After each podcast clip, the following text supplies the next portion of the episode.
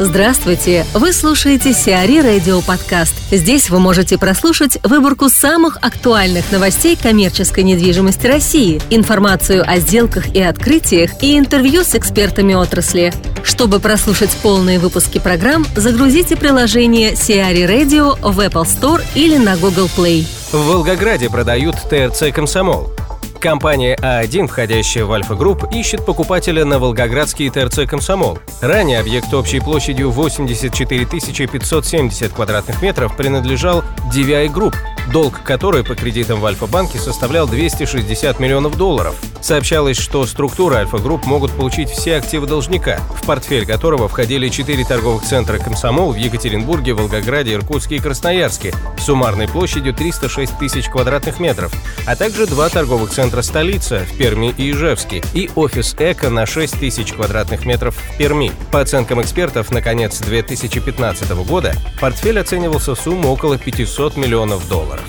О планах, задачах и направлениях деятельности на посту главы Департамента развития Night Frank PM рассказывает Михаил Сафонов. Поздравляем вас с назначением.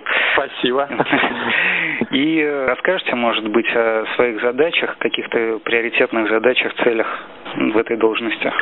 География в компании от Калининграда до Владивостока достаточно обширная, а учитывая перспективность и развитие дальневосточного региона как раз также планируем и выход на этот рынок. Мы очень активно и неплохо представлены в Иркутском регионе. У нас три проекта.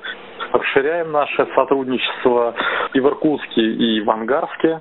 У нас уже три проекта.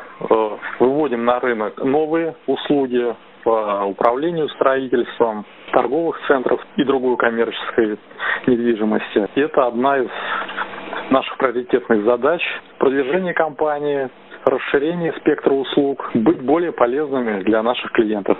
Вот здесь, во всяком случае, то, что указано по опыту, это в частности про ТРЦ. Вы знаете, исторически сложилось, что опыт компании и мой личный опыт э, большей части был акцентирован на торгово-развлекательную недвижимость. Хотя в последнее время и какие-то вещи, которые не указывал в релизе, они касались складской недвижимости и жилой недвижимости. Эти направления мы сейчас также активно развиваем. Мы э, являемся э, фи-девелоперами в части складской недвижимости. Вот, а также э, управляем элитной жилой недвижимостью и оказываем комплекс услуг на этапе проектирования и строительства таких объектов. В общем, будет по всем направлениям. Да, Вижу, да, именно так. Активно. А по, так. по географии, вот вы говорили насчет Иркутска, Дальнего Востока, допустим, юг России. Да, на юге также рассматриваем проекты. У нас был такой опыт э, работы в Сочи, в Краснодаре. На сегодняшний день мы также участвуем в конкурсных отборах по управлению объектами и в данном регионе. А какие-то проекты государственные? Сейчас дайте подумать, пожалуйста, по государственным пытаюсь вспомнить. Вы знаете, сейчас определенное количество запросов есть на управление проектами, находящихся в залоге у банков ага. с э, госучастием. Да, и таких запросов становится, к сожалению, с одной стороны все больше. Почему, к сожалению? Потому что э, это говорит о том, что заемщик э, не выполнил э, финансовый план перед банком, и такие активы, как правило, они проблемные. Угу. Но вместе с этим и представляют для нас определенный интерес и вызов, да, потому что с хорошим продуктом каждый может справиться, а сложный продукт доверят только профессионалам. Таких запросов на сегодняшний день достаточно много. А, что касается проектов, которые принадлежат государству, то в части коммерческого управления, я вот прямо сейчас не припомню таких запросов, это, скорее всего, касается facility management. Вот. С точки зрения facility, да, да, участвуем, также рассматриваем для себя управление такими проектами.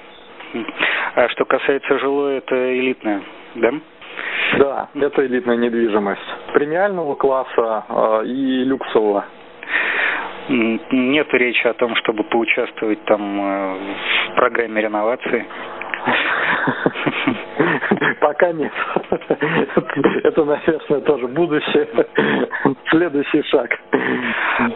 А насчет э, офисной недвижимости тоже есть движение? Да, да, несомненно, офисная недвижимость активно развивается, и э, мы участвуем по ряду проектов, планируем развивать это направление. На сегодняшний день, к сожалению, на рынке офисной недвижимости практически не развита PM-услуга, наряду как это развивается активно в сегменте торгово-развлекательной недвижимости. Но опять же, когда мы смотрим на опыт западных стран, да, э, мы надеемся, что придем к развитию PM-услуги для офисной недвижимости. Мы внесем в это свой вклад обязательно.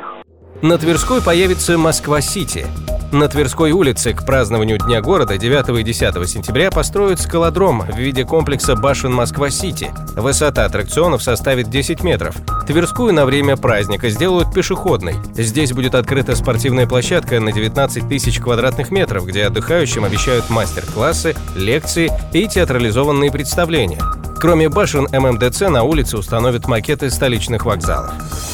ПСН разрешили застроить промзону.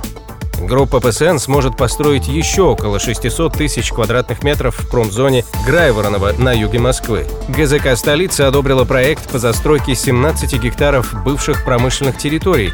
Здесь можно построить 594 тысячи квадратных метров недвижимости, в том числе около 253 тысяч квадратных метров жилья. Объем инвестиций может составить около 550 миллионов долларов. Структура ПАО «Россети» сняла офис в Доме Швеции.